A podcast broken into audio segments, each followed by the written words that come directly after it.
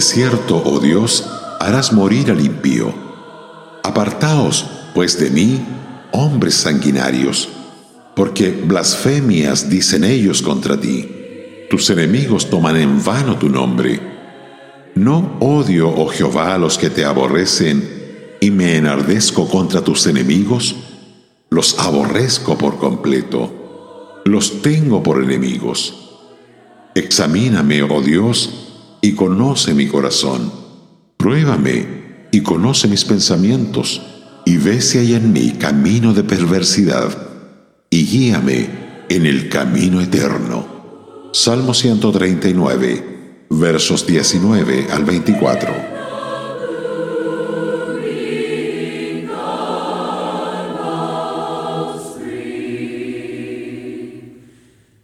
Finalizando nuestra meditación del Salmo 139 y después de contemplar la omnisciencia, la omnipresencia y la omnipotencia de Dios, el salmista piensa en aquellos pequeños y miserables seres que se atreven a rebelarse contra él. Y concluye que su castigo es bien merecido. Inevitablemente, alguien fruncirá el ceño al leer la oración de David en los versículos 19 al 22, como si fuera algo menos que cristiano en su tono. Protestarán diciendo que los sentimientos del salmista suenan a juicio y son incompatibles con el amor divino. Por mi parte, me parece que el amor de Dios ha sido enfatizado fuera de proporción con su santidad y su justicia. Es verdad que Dios es amor, pero esta no es toda la verdad, solamente es uno de sus atributos, y su amor nunca puede ser ejercitado a expensas de cualquier otro atributo suyo. El hecho de que Dios es amor no significa que Él sea incapaz de aborrecer el Salmo 11, verso 5 nos dice, pero al malo y al que ama la violencia, su alma los aborrece. Aborrece a todos los que hacen iniquidad. Salmo 5, 5. Abomina a los ojos altivos, la lengua mentirosa, las manos derramadoras de sangre inocente, el corazón que maquina pensamientos inicuos, los pies presurosos para correr al mal, el testigo falso que habla mentiras y el que siembra discordia entre hermanos.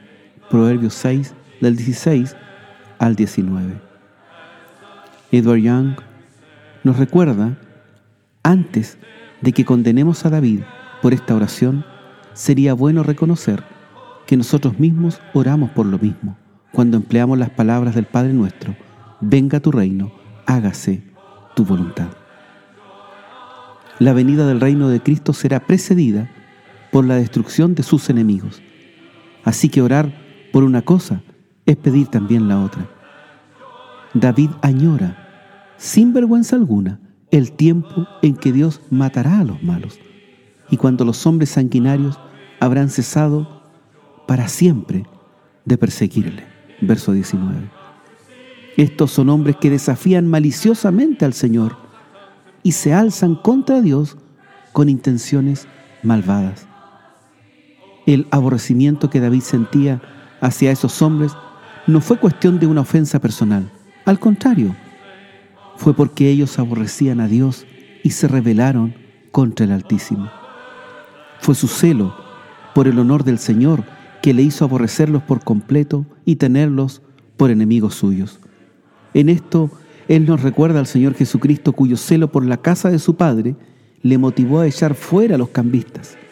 Las cuerdas del arpa de David eran las cuerdas del corazón de Jesús. Young nos explica que David aborrecía, pero su aborrecimiento era como el de Dios, no procedía de una emoción mala, sino más bien del deseo ferviente y sincero de que los propósitos de Dios sean mantenidos y que la maldad debe perecer. Si David no hubiera aborrecido, habría deseado el éxito del mal y la caída de Dios mismo. Está bien recordar estos pensamientos, y tenerlos en cuenta al considerar la naturaleza del aborrecimiento de David. De esta porción del Salmo podemos concluir que los pecadores acabarán en la ruina, pues Dios conoce toda la maldad de los impíos y por tanto les pedirá cuenta de sus actos. Tendrán un severo castigo porque además de ser violentos, son blasfemos y rebeldes, desafiantes. El salmista se identifica con la causa de Dios. Los enemigos de Dios son sus enemigos. David dice, Señor, tú conoces el corazón y puedes dar testimonio de lo que siento en el mío. No odio a los que te aborrecen, los odio porque te amo a ti y me repugna ver tales indignidades hechas a tu santo nombre. En su odio contra el pecado y contra el daño que los malvados hacen, desea que Dios los extermine. Luego, termina el Salmo con una apelación a su sinceridad ante Dios.